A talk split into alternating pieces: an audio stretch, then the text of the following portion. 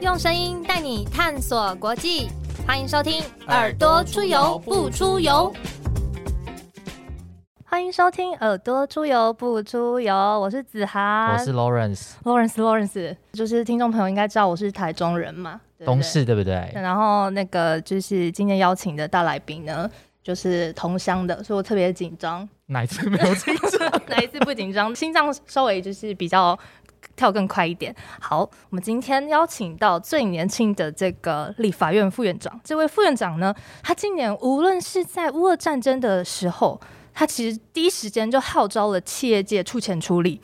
然后在疫情期间呢，也是号召了很多的团体啊，捐了防护衣啊、快筛试剂啊、PCR 设备等等的防疫物资。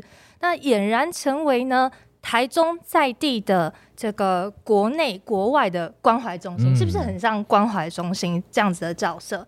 很多的资源。对我们这集其实也事先收集了很多听众朋友、各位听众朋友，还有网友们对于立法院副院长，还有我们中职职棒的会长，所有大大小小好奇的地方。那我们就用热烈的这个哎掌声，掌声我们自己拍，欢迎最有行动力的蔡其昌副院长。嗨，子安好，洛认识好，各位听众朋友，大家好，我是蔡其昌。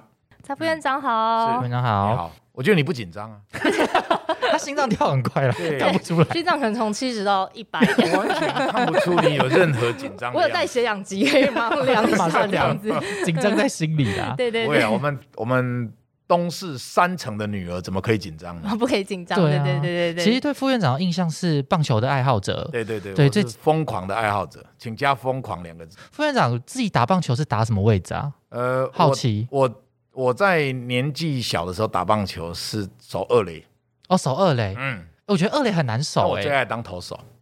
但是哦攻呃守方的时候爱当。呃，不管什么时候我都想投给因为很喜欢就是直球对决的感觉觉。得只有投手才是主角，嗯，其他人好像都是配角。但其实每个人都很重要啊。我觉得，我觉得每一个人都想要当投手，因为我们小时候都是觉得投手是主角就，掌握那个球，小时候的时候啦，就是捕手就是捡球的，所以那最不重要。哦那投手最重要，投手就是你要丢给人家打嘛，对。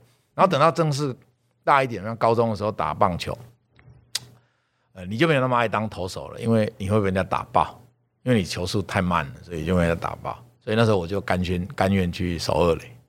但我看捕手其实也在都在掌控投手的节奏啊。对，那个是我们长大以后，嗯可是，在你小孩子的时候啊，在我们小时候在玩棒球，我们那时候不叫比赛，我们没有这种，就玩棒球的时候，哎，最弱的那一个人就当捕手，因为他都在捡球嘛。那因为小时候我们的那种玩棒球是举例是不可以盗垒的，所以捕手一点都不重要，是他在捡球嘛。那因为你不能倒垒啊，所以投手爆头啊，没接到没关系啊，所以啊，这样不能倒垒很无趣哎。不不可以倒了，因为我们小时候比我们小时候玩棒球的场地不是在棒球场，我们是在 maybe 马路，像像我小时候田野间吗？呃没有和平公园我们马路就可以干了，嗯就是为什么？因为马路我们那时候马路车子非常少，当然你我现在讲这你们很难想象嘛，对不对？不小心就偷了我的年纪，对，也透露你们实在不是，其实我很年轻，是你们太年轻了，对对？子安你大概十八而已嘛，哈，十六，十六十六十六，没有没有不好意思，我记错了，可以投票，我可以投票，我可对，以投票。然后我再大子涵一轮。对对，然后你当然，我以为你十八，他十你说好了，不管，就是我的意思说，那个时候我们其实马路没什么车，所以我们像我小时候打棒球，在庙的广场，庙的广场也有马路嘛。那我们是一垒到二垒中间是要跑过马路的，就我们的一垒在马路这一边，二垒在马路另外一边。那我们的一垒其实也没什么，一垒就是一个电线杆。嗯，那二垒呢，知道也没有垒包。没有垒包，一垒是电线杆，二垒是砖块。对，那三垒可能是那个斑马线中间的，呃，不是斑马线，那个分分隔线中间的某一个什么，maybe 油漆倒在那个倒倒掉了，然后直接就地在那个地方，对，就那个就三垒。嗯我们以前打棒球是这样，那我们没有球棒，不像现在，我们球棒就是去工地捡一根顺手的木棍，可以当球棒用的它就是球棒来用。了。对，然后呢，我们会去大人的那个人家的公司不要的那个胶带拿来缠一缠，因为嗯，让摩擦力对，不力有点。穿啦，也可以对嗯。手也可以可以刺到，所以不穿，所以要把它绑一绑，然后让握的地方稍微不会那么穿，然然后呢，我们的球其实也不是什么球，就是一般的那种小皮球，各种球都可以拿来打圆的啦，圆的就拿来打对当然是，就是当然就不能方的嘛，哈，所以就是这样，我们就是这样在打。那所以那个时候我们叫，我常常讲那个叫玩棒球。所以小时候我们是经过玩玩棒球，就小时候没有棒球场，小时候棒球场那是那是给那个那个国家队比赛用的场地。哦，是给专业的人。那但是你说真的专业学校也没有真的几队少棒队，不像现在，哇塞，我们金融企可以一百多队在打高中，哎，你就想，那你就想国中跟国小有多少队了？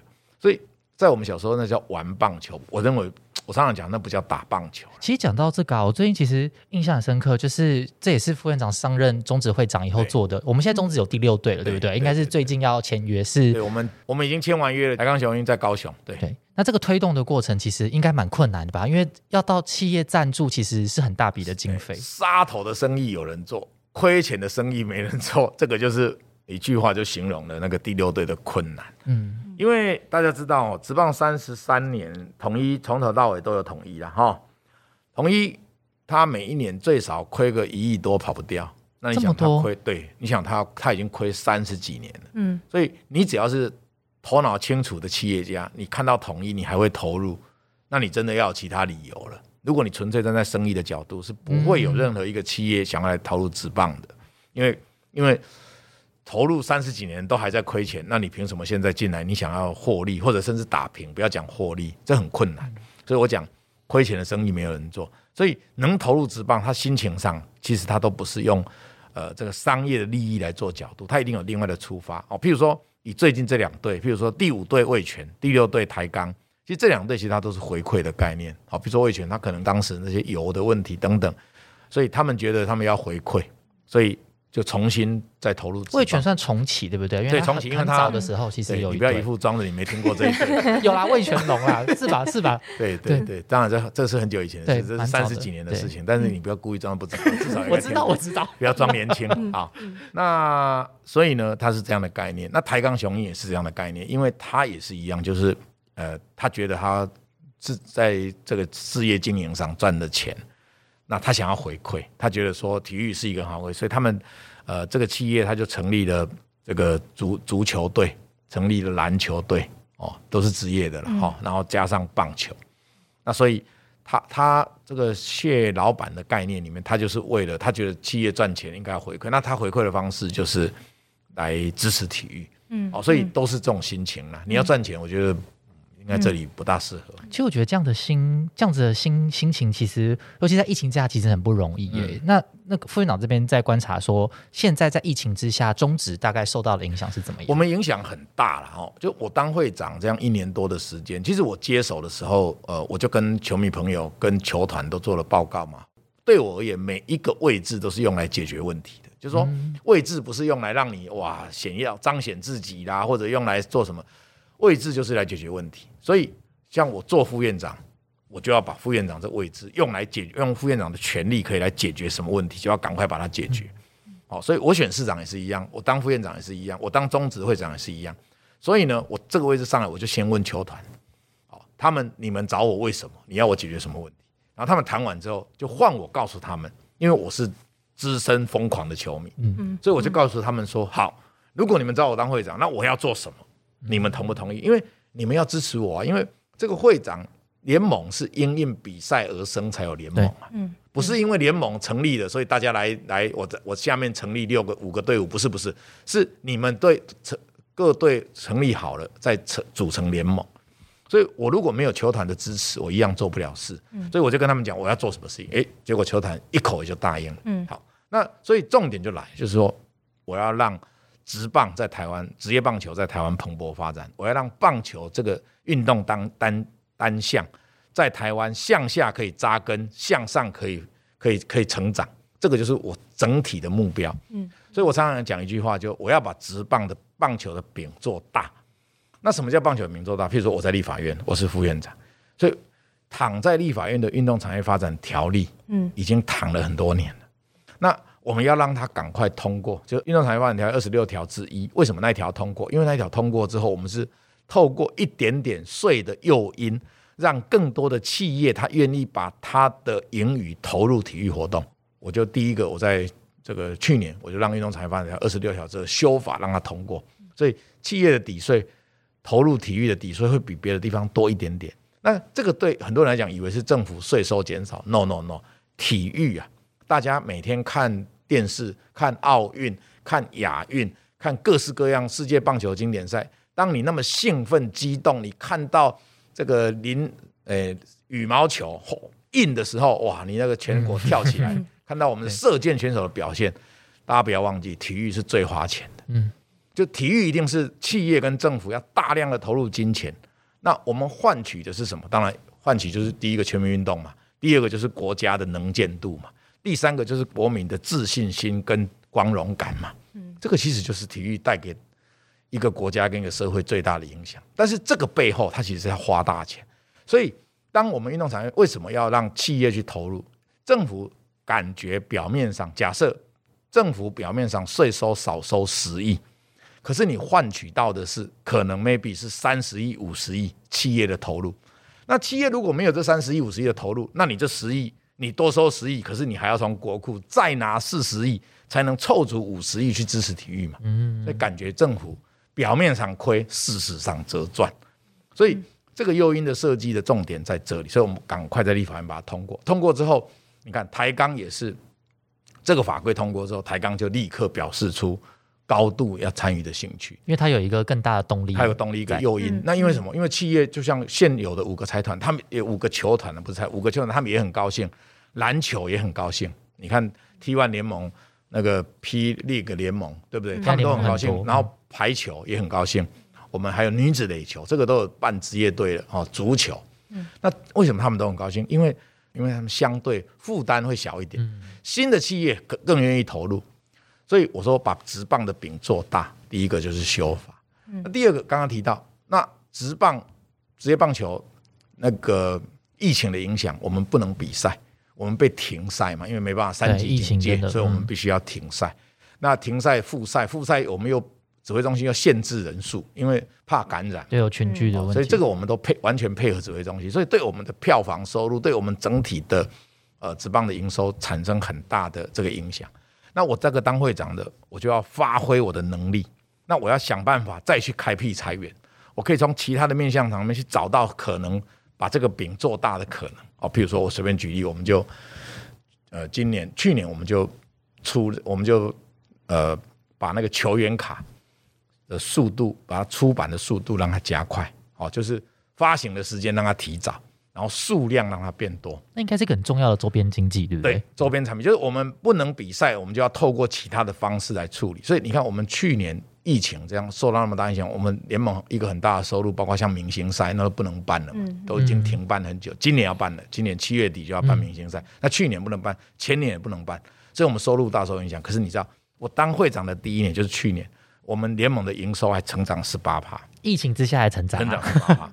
哦，这个我就常常见讲，这个就是我们治理能力的展现嘛，就是我们怎么去对行动力怎么去突破困局，怎么去找到其他的可能。那他当然要绞尽脑汁，加上我们联盟的团队也很优秀，所以我们就把它突破。那所以疫情对我们冲击真的很大啊！但是我讲过，我还是持续，所以包括现在的热度，就是说大家普遍只要你是球迷都可以感受到哦，这一年多来哇，整个职棒的氛围。这个尤其像今年也是哇，这个越来越来越热闹哦，所以我会很努力，就是去把我承诺大家的当会长这个职务承诺大家，我去努力把它做到。副院长，我想了解一下，就是那个棒球卡的推动，其实就是说，因为虽然不能比赛，但是我们可以扩大喜欢棒球这件事的人，然后这些人他未来我们等于是就是投资跟棒球有关系的这一些未来潜在的支持的那个饼，对。那哎，如果今年那个可以打球了，可以恢复正常生活了，然后大家就哎有更多喜爱棒球的人来参与这件事情嘛？没有错，所以我们就就我讲嘛，就疫情我们成长十八趴了，嗯，那没有疫情，我的目标最少要成长个五十趴，或者一百趴，好，这是我们的目标了。当然要努力嘛，哈啊，所以我的想法就是这样。那所以我刚刚讲不能比赛，那我们就就哎，有有路，咱就沿路唱歌。阿波罗，咱都要聊 K 归念，找到这个转机点，就是这首歌词，大家耳熟能详这首歌嘛。意思就是说，呃，路坦平坦大路，我们就快速前进，而且欢乐前进。那不行了，我们也是要该跪念过爬过山、涉过水的，我们还是要照走嘛。哦啊，这个就是很简单，棒球跟人生是一样的嘛。人生你也会面临到很多的苦难，你不可能遇到一点挑战困难你就你就停止嘛，你就是想办法去克服它。那我们做政治工作也是一样子嘛。你说民主国家哪有一个案子是全民都支持？嗯，一定有赞成，一定要反对。那我们国家一定要向前走，所以我们怎么去推动，让诶沟通说服，去把问题解决哦？那尽量让国家可以可以可以往前走。那这个道理都是相同的。所以经营棒球、政治工作跟人生其实都是同样的道理。可能很多有看过副院长的《后背包的初心》这一本书，是那是两年前的书。对对对，然后里面也提到很多副院长的价值观啊，还有说面对一些政治呃判断或者是人生的一些态度，还有包含说，哎，三十岁您当台中县当时还是台中县的民政局长，三十五岁当上立法委员，四十七岁当上史上最年轻的立法院副院长。然后刚刚副院长其实也谈到说，您的那个就是副院长工作在就做什么？就是这个位置其实是从最源头制度面去让整个不同的产业、不同的环境、不同的大家的人民的生活有实际上很大的改变。然后我们也看到说，副院长常常在立法院跟台中之间往返，所以中央地方怎么去像是如果拿防疫来做举例的话，怎么团结就是携手来抗疫呢？防疫哦，最不好就是说，我们把防疫当政治斗争，或者说把防疫当政治呃利益夺取的一个战场。我认为这个是对防疫最不好。防疫可不可以批评？那当然可以批评。批评目的是为了赶快要求改进，因为嗯，朝野很多议题可以竞争，非常多了，太多议题可以竞争了。但是不要类似像防疫这种议题拿来竞争。那你可以提出批评，你可以要求改进，然后赶快来做，因为大家目标其实都是一样的嘛，就是希望把防疫工作做好。所以我的态度一向都是如此，就是不管怎样，我现在就是立法院的副院长，所以我当然要协助我的故乡，因为我是台中选出来的立法委员，所以我当然要协助台中来解决防疫上的一些问题。所以我一直的态度就是，呃，只要市政府有需求，或者市政府因为不同党，他或许不大愿意拜托我。因因为他可能有各种政治考量，这个我都我都没意见的。那我听了他拜他只要愿意拜托我，我都努力帮他。那如果他没有拜托我，但是市民朋友让我知道，因为大家知道我服务这个基层非常的这个娴熟而且投入，所以我太多的讯息乡亲会来跟我反映，无论是实体的反应或者网络的反应，那我就会赶快去了解是不是是相亲所讲的这样。如果是，那我们就赶快解决。嗯。那所以我的管道来自很多，但只有一个原则，就是防疫没有颜色，防疫必须一定要中央地方团结，一定要不分你我，不分颜色，大家团结，防疫才会成功。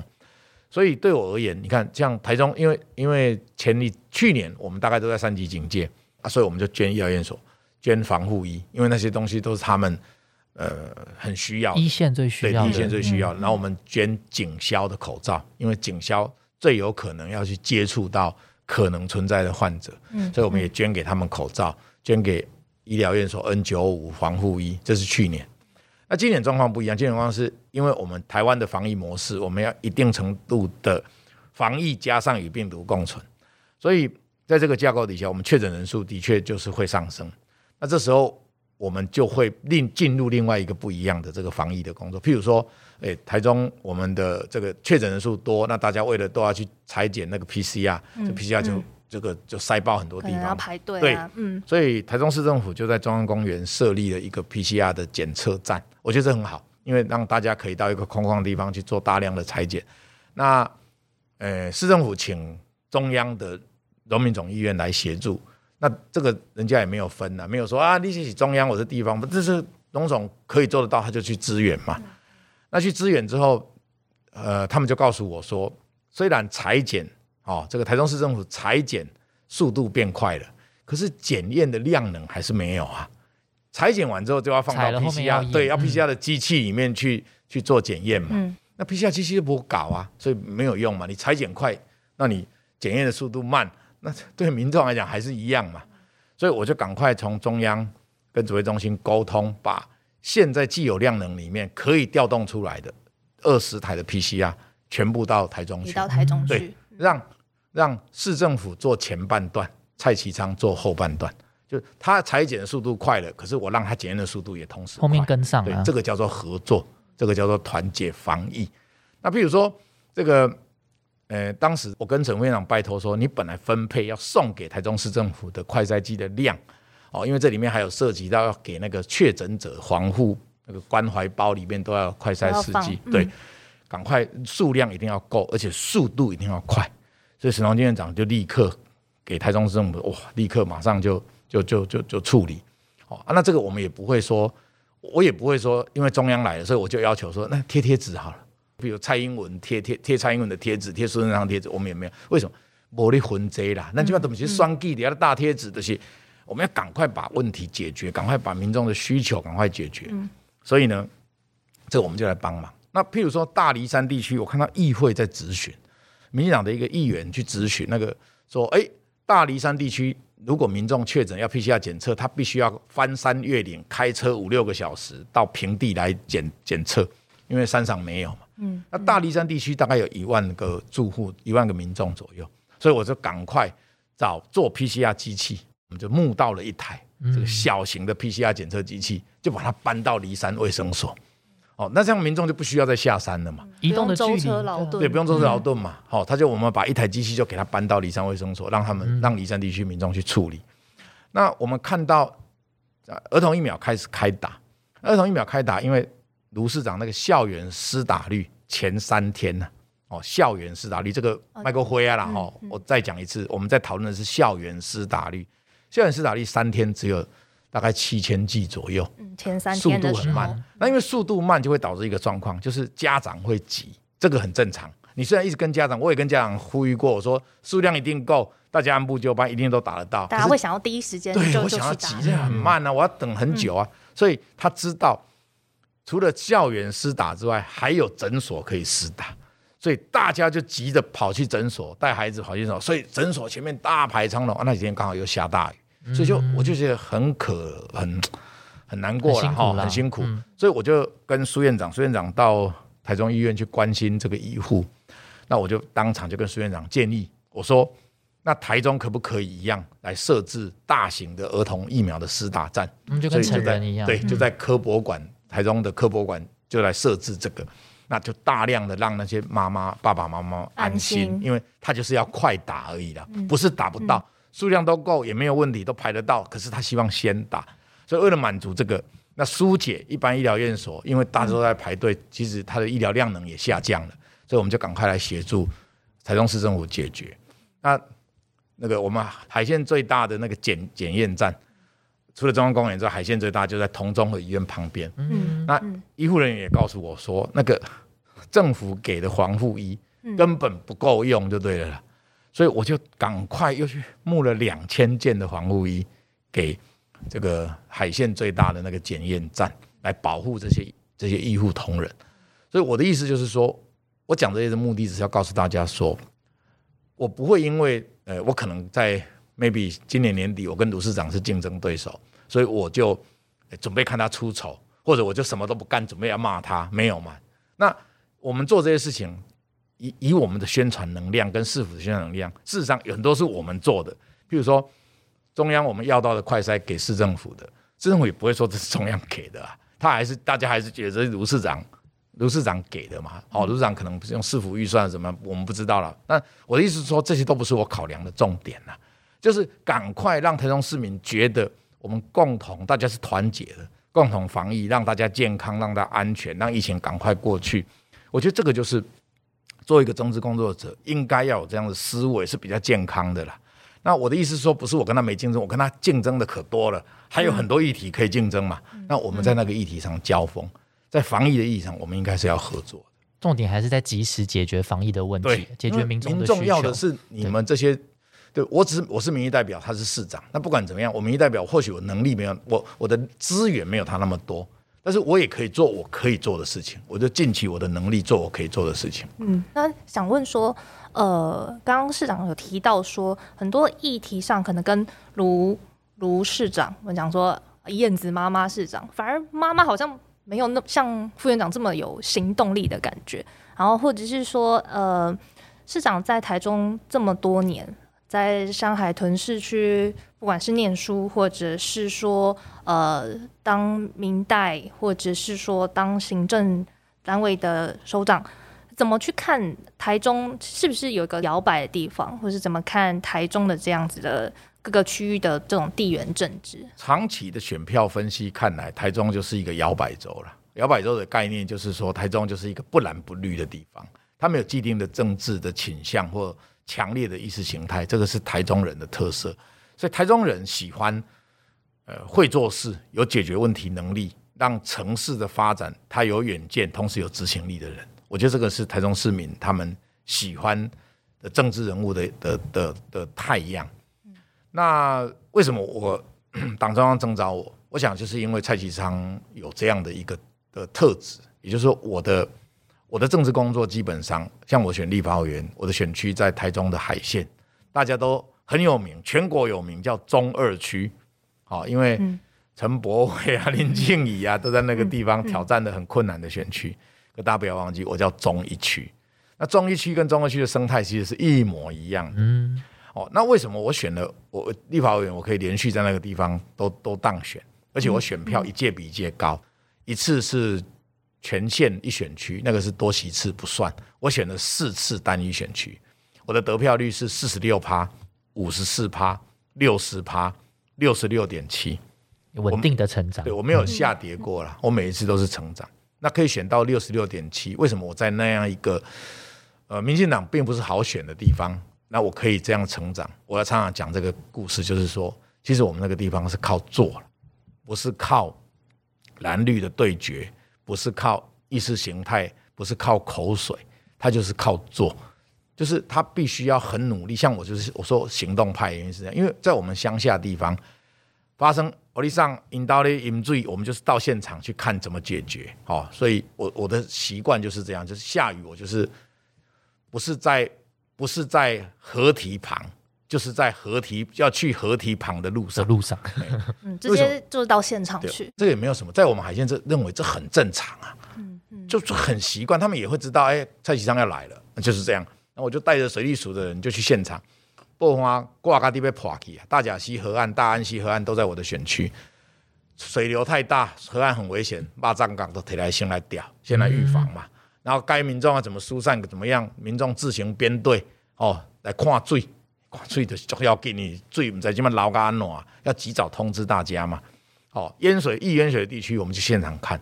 我们因为我是明代啦，我那起定我马上都给解决啦。但我是明代，我只能反映说啊，家里饮水，嗯，哦，临时性抽水我们可以，可是治水它必须要政府来规划。是是，对对，有些市政府是市政府辖管的，就市政府辖管。那只要是河川那种大型的，那个就是中央管。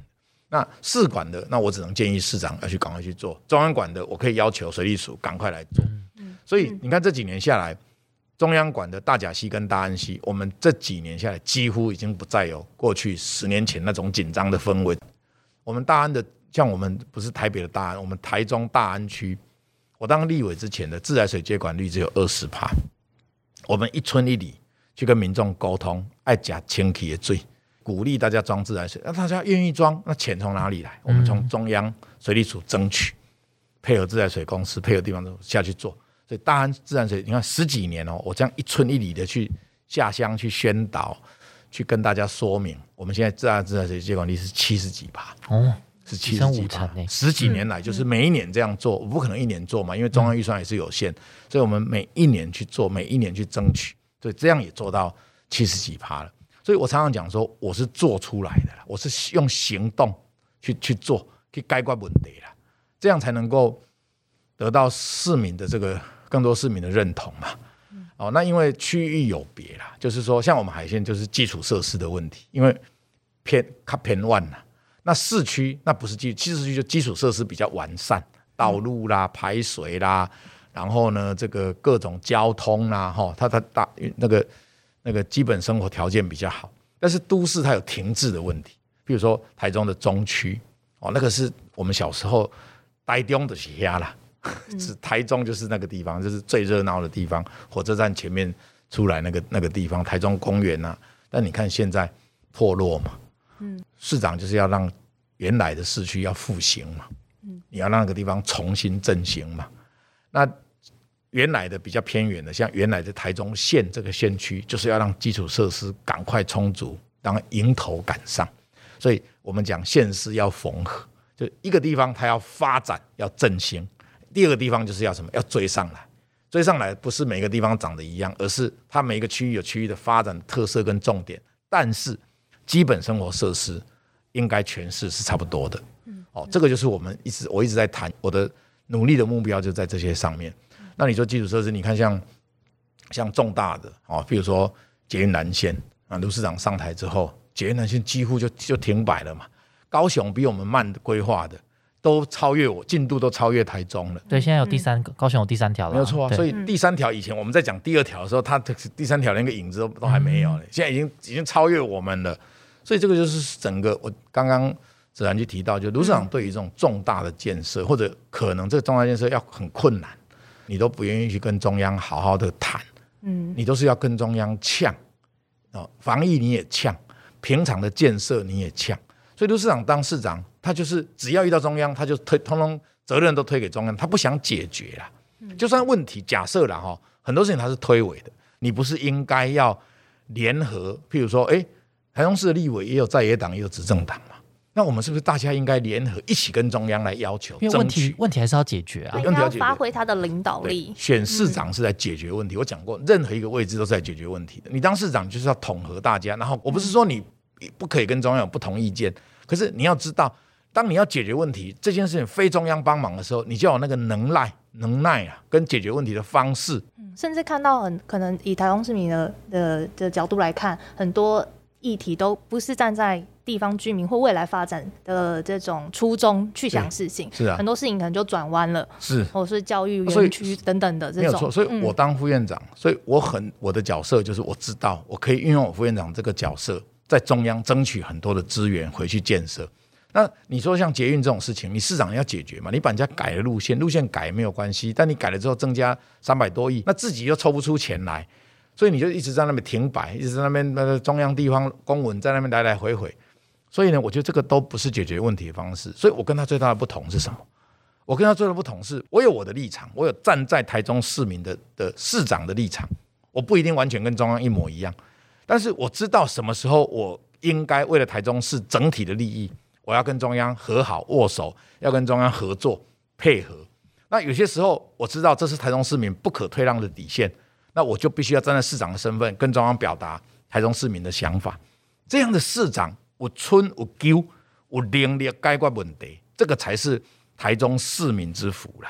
选一个市长，整天跟中央唱反调，责任都推给中央，什么事都要跟人家呛，重大建设停摆，这个怎么会是台中市民的？福气呢？因为地方的发展还是得推进嘛。就像刚副会长讲，如果刚这样一直来来回回，其实牺牲掉的是台中市未来的发展。是啊，是啊。所以我常常讲这个概念嘛，就是讲你爱有能力解决问题啦。啊，解决问题方法很多种，有时候要硬，有时候要软，有时候该去三鞠这个九十度鞠躬就要去九十度鞠躬，对不对？有时候要稍微强一点，你就要强硬一点。这有春有救嘛，代志我们叫把它行。所以。像我们这种每天都在解决问题的人，所以我们就知道说，这代志不让他处理，该安怎咱都要该安怎处理，因为那是为了市民大家的福利嘛，为了台中市的发展。等于是说，如果说让副院长就是为卢市长这几年执政来做评价，或者是打成绩，或者是说，我们身为市民，我们应该要怎么去？我们应该也要要求这个市长监督这个市长。台中其实曾经被美国 CNN 评价说是台中呃台湾最宜居的城市，可是市民现在有没有觉得真的台中有在发展？那个光荣感还在不在？台中底气够，它是一个璞玉，底气够的璞玉，他一定要跟他想要该登大郎艺术修行啊，就我们准备要转身，要华丽转身，但是这个转身如果没有不成功啊，他就会显得这个。哎，气没多汗的尴尬了。那所以我们条件很好，我刚刚讲过底气很足。所以我如果一定要讲卢市长，我觉得他这样公关有余啦，做事不足。其实你认真把他看，他现在做的事情，他讲的开不了工的要开工，这个完不了工的要完工，那其实简单讲，重大的事情没有开工的还是没有完开工，诶，还没完工的一样还没有完工，所以这个是口号啦。那最主要是因为你要去解决这些麻烦的事情，都要去解决啦。无论跟民众沟通，无论跟中央政府沟通，无论跟在野党沟通，当市长你就是在算力的起来该管市政问题，所以你要很强的行动力跟沟通能力，你才能够把问题逐步的去化解。可是你认真，大家认真把它想一想，他这四年内，卢市长真的在他手上认真。有计划性的去规划出来的的量，唉，这个真的是寥寥可数了。我觉得台中就是我一直在讲说很可惜啦，我们必须要选一个做事的市长，而不是选一个公关的市长哦，因为台中还没到那个时时候了。因为这个时候，包括县市合并，合并之后不能让原县区边缘化，那不能让原市区，因为因为这个原市区有很多地方，因为新兴地方的兴起。市区有很多地方开始没落，那些没落地方你怎么把它振兴？嗯，所以台中市必须要呃很足钉金、足领金，然后很有执行力、很有行动力的，才能让这个转身的过程做得更好。嗯，其实这样听下来，我想再问副院长一个问题，就是刚刚副院长提到要选一个有城市发展远见的一个市长，那。可不可以请市长聊一聊对于台中发展的可能的想象是什么？例如说，十年后的台中可能会是什么样子？第一个，台中作为一个国际大都市，我们的大众运输系统一定要快速来处理。比如说，如果我当市长，我一定让捷运蓝线在四年内动工。这个已经拖太久了，一条捷运随便都要搞个一二十年，这实在太离谱了。所以呢，我一定会想办法立刻沟通，跟市民沟通，跟中央沟通。哦，跟这个在野的力量沟通，赶快核定整个捷运，然后蓝线，然后赶快来动工。哦，这个一定要做。那不止连捷运蓝线只是第二条捷运呢。我们到屯区有包括这个局限哦，呃，从这个新仁港国际机场到到这个呃经过科学园区，然后可以到到屯区的这个捷运，嗯嗯，这个也应该赶快啊，至少可行性评估要赶快通过嘛。就是台中的第三条嘛，那我们的环线哦，这个怎么赶快就就加以进行双轨高架捷运化？要怎么赶快来推动？如果我们没有把大众捷运运输好做好规划好，开始速度让它变快，你说台中叫做叫做有国际竞争力的都市，我看大家不会接受吧？有机场有海港，机场下来没有车坐。市区没有打通，对，完全没有，你不是一个国际都市的一个格局嘛？这是最简单的道理嘛。嗯，所以呢，如果我当市长，我一定让大众运输系统，像蓝线，四年内我就让它让它可以动工。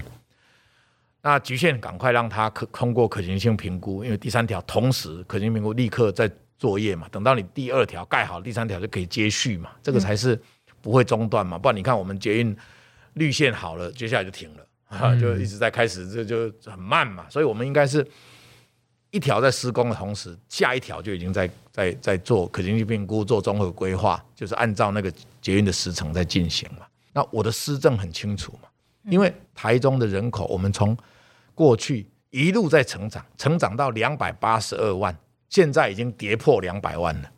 前几天已经跌破两百万，就是我们本来一直在成长，到卢市长的时候，我们人口开始外流了。台中市人口都已经外流了，竟然在外流。对，很简单嘛，因为台中市房价太高了，这几年呢一直高起来嘛，年轻朋友受不了嘛。那我们社会住宅的供给速度实在是太慢嘛，所以台中变成不是一个友善年轻人的地方嘛。我们讲新人评鉴，我们是最宜居，是的确过去是，可是我们的条件正在流失，不是台中变不好。是我们对这个城市的治理正在衰退嘛？如果我们政府好好的从社会住宅的设立到友善年轻人创业环境条件的设立，哦，像很多的共享办公室啦，很多政府利用老旧建筑物成立的这些什么 hub 啊等等这种共享的空间，嗯，其实都鼓可以让年轻人在创业一开始他不会，哇，我要租一个办公室很贵。然后不用啊，他两张桌子，对，对，两张桌子，他就是他的办公室嘛。所以政府如果来帮忙协助年轻人的创业，帮忙他们的这个居住，嗯，那这这个这城市就会让人家觉得很友善年轻人，所以就就就就就会来啊。所以我们正在流失这样的条件。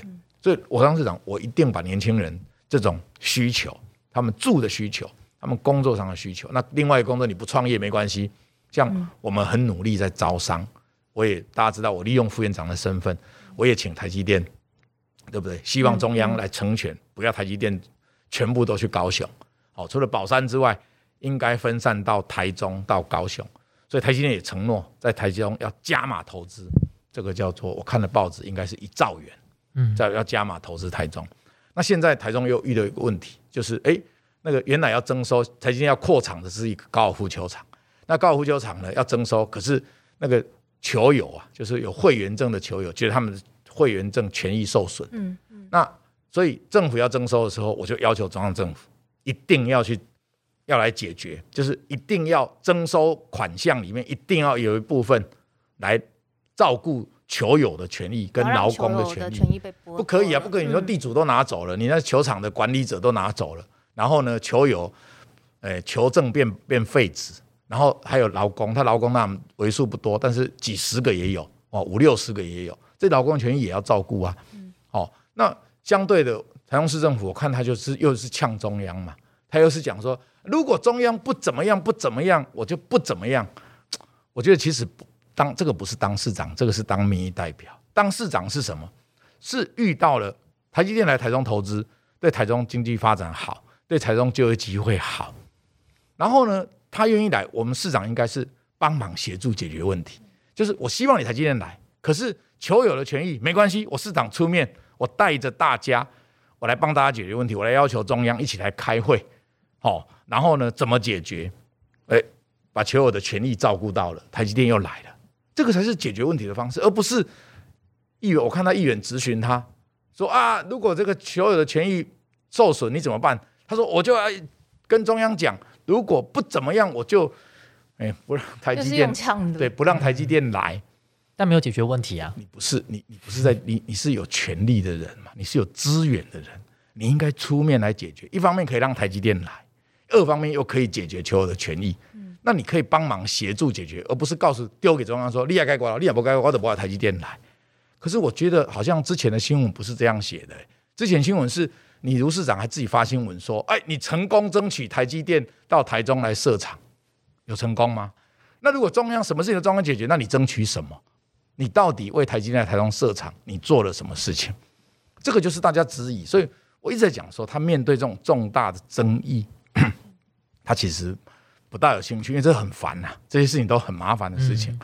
他有权利在手，可他不愿意去处理。那我们只是明代。”我我没有行政资源，也没有行政权可是我都会想尽办法，怎么来沟通协调，可不可以化解？嗯，对，这个就是我跟他最大的差别。不只是行动派，而且还是中央地方这个不同资源的就润滑剂。然后想办法就是要解决问题。那哎，副院长不只是行动派，其实我们也看到说，哎，你也是那个哎台中美食社团的版主，有一个哎你要吃什么的这个社团。因为疫情，很多呃商店可能有受到影响，然后副院长啊，还有很多台中的市民朋友都在上面一起来去支持这些店家。呃，想说想问一下，有些网友的提问这样子，台中这个吃猪血汤配炒面一定要配东泉辣椒酱，对吗？这个是老台中人的 标准配备。标准配备，有些食物我也会加，只是我觉得我们台中人哦，嗯，把东泉辣椒酱运用的范围实在是太广。不是说百搭吗？就是什么都可以加。然后呢，什么都可以加就对了。我前几天哈，我在下个月有一本书要出来，是美食书。我到一个那个卖那个咸汤圆的店，我也发现他的咸汤圆，你你旁边也放一瓶东泉辣椒酱。因为我想一想说，奇怪，这两个味道合吗？如果是我，我是绝对不会加的，因为我觉得我喜欢那个咸汤圆，就是胡椒味要有。哦，对，那个汤底的，也汤爱有油葱跟胡椒混。我觉得这两味对咸汤圆最对味。嗯，那时候我看到桌上有一瓶东西，我在想说，嗯，这个加上去会好吃吗？所以我的意思是说，我们在冲 东泉辣椒那好像是标准配备，好像。大家都可以自己发明什么东西可以加那个，嗯，那个东泉辣椒酱。那刚刚去聊到说，我们成立那个美食的那个社团，其实主要是这样，我透过您这个平台上面，用这个平台上面熟悉的语汇，介绍我想讲的东西。所以我的美食，我为什么会发美食？尤其是尤其是我的 FB，偶尔在晚上也会发那种这惹人宵夜宵宵夜夜文谴责，对完全就是不顾人家的感受这样子。为什么？因为其实我在行销台中，就是我要让我的我的 FB 的网友可能分布在全台湾，甚至海外也有。嗯那我发这个文就是要告诉大家说，我所在的城市，我们这里有什么。所以我希望你因为这样到到台中来玩，到台中来消费，到台中来走一走。所以其实这个是一个，就是对我而言，就是发这些文章或者成立美食社团，其实我都是在行销台中。嗯那行销台中，你可以写文章，你也可以弄得很严肃，可是不是符合年轻人的口味嘛？所以你就是要很赞的照片，对不对？然后感觉哦，就好起来。对，就是我虽然我我不是网红到那么那么几百万的粉丝，但至至少我也二十几万。那那这样的情况底下，哎，我为什么不用我这样的一点小小的知名度来帮忙这个城市的发展？所以其实我的概念都是这样。那帮忙这些这些店，你看我很少，我都是介绍一些，嗯，大家都吃得起的这种铜板美食。为什么？因为我们的目的是顺也要帮忙，所以行销城市也要帮忙这些这些店家。对，因为有我们的介绍，哦，我们也没有收人家什么置入的费用什么，我们就纯粹就是帮忙这样子。也是美对也也是行销行动是是啊，人家他如果可能要找其他的网红，他人家没办法，那是 business，他要做生意嘛，所以他可能要去置入费用。所以我们这是义务啊，都帮人家帮这些小吃的店家在做这个事情，就等于免费帮他行销。那我觉得这个对他们的收入多少有点帮忙嘛。所以其实归根究底，他的概念是这样。嗯那副院长，我们来快问快答一下，针对台中的美食。因为我们知道珍珠奶茶的发源地是台中嘛，那副院长喝真奶的时候都是哪一种甜度跟冰冰块？清水春水糖，呃，少，呃，微糖少冰，微糖少冰对。标那准配备。再来是副院长最常去哪一间这个台中的烧肉店？我最常吃的烧肉店就是那个叫做朝日堂，朝日堂。不常吃，但是那是我最常去的嗯朝日堂。哦，听众朋友要做个笔记这样子。那台中的伴手礼除了太阳饼，还有什么最推荐？哦，伴手礼太多了，我们这个大甲的酥饼、清水的杏仁饼、无期的咸蛋糕，然后这个 这个叫做离记的这种绿豆碰，嗯，哦，昆派离记的绿豆碰，因为这两家我都很爱了哈。然后那个叫做呃的的的的呃，我们台中的那个生吐司，生吐司，哎嗯嗯，对，有好几家，像什么 Mr. 胖，还有绝一绝哦，一绝是非常赞的，嗯我个人非常喜欢一绝。嗯，对那再来几个问题是呃，副院长是猫派还是狗派？呃，我是人派，没有啦，开玩笑 不行，一定要选，一定要选一个，我就选我我如果一定要选一个，我就会选猫派。好，那副院长的后背包的初心，我们可以开箱一下呃副院长的后背包吗？里面有什么？呃，开没问题啦，其实我后背包真的没什么，我因为我讲过后背包其实是代表着我的初心，因为我助理出身，大家知道我是立法院的助理，当到立法院副院长。嗯他、以前因为吼十十八般武艺都要会，不像现在你们助理分工的那么细。嗯嗯，一个人只要文宣部就文宣部，我什么部就什么部。我们以前不是，我们是所有的事情什么部都是你啦。所以呢，我以前就会习惯背后背包，是因为我要空出双手来帮我的老板做事，或者我自己要写新闻稿，我背包背着，我一边背背包就开始开始写新闻稿。那以前电脑也不一定那么发发达，所以很多时候都是要靠都手写，那有时候我在当发言人的时候，有时候主席出门，嗯。陪蔡总统就蔡主席出门。啊，有时候背包放着，就里面我的生活用品我就一应俱全的。所以你说要度过一夜没问题，我随时都可以，我背包就在身上，我就可以跟你一起出去。嗯，那第三者就是我的，你们可以看到都是我的文件呐，好、就是我要助理准备要给我阅读的一些东西。那偶尔会有我兴有兴趣的的的书籍，但那个现在也其实不大有空，因为我现在上车都在睡觉了。嗯，以前哦，台中到台北搭车哦要很久，坐火车要两个两个小时，两个半多小时，对两个对半，坐公车也是，自己开车也是，所以车上可以大量阅读。那现在高铁太快了，睡一下觉就到了，所以现在那个在车上阅读的时间也比较少了。嗯，所以其实我的后背包，呃，有没有放棒球手套？当然没有，有没有放棒球？然后我们遇到副院长，我们就可以跟你要签名球，当然没有。要会长签名球。没有，我私下送你，但是现场没有办法。我现在就是说，我现在已经没有什么，就是说他已经不不是太那个，但是我的意思是，它无形的比有形的重要，象征的意义还对，在象征意义还在嘛。嗯哦，就是我到了副院长，我还是一样背着我的后背包。那我讲过，那个是一个象征，就是一个我的初心呐、就是我会想到说，我助理，我从助理开始，是因为当时我怎么为什么要投入政治工作？嗯，这个是最重要。所以当着后背包，其实是代表着我投入那那个初衷，我投入政治工作的初衷是什么？方法可以调整，但是初衷不应该忘记。嗯，我们今天耳朵出游不出游，非常荣幸也非常开心，可以邀请到蔡副院长来分享他诸多这个行动派的点点滴滴的经验，以及他对未来台中的这个发展跟愿景。那各位听众朋友呢，就是诶要加入这个诶你要吃什么的社团，美食社团，然后。有任何对于台中的问题，或者是想法，或是建议，都欢迎到蔡其昌副院长的 Facebook，还有 IG 各式各样的，还有 YouTube 平台哦，可以来跟副院长做直接的互动。那呃，我们耳朵出游不出游，今天节目就到这边。那也欢迎大家可以到我民主进步党的粉丝专业，还有到我们 First Story 的 Podcast 页面，有任何的建议跟想法，都欢迎留言给我们。那我们再次这个谢谢蔡启章副院长今天到我们的节目上来的分享，谢谢副院长，好谢谢，谢谢副院大家。长，拜大家拜。拜拜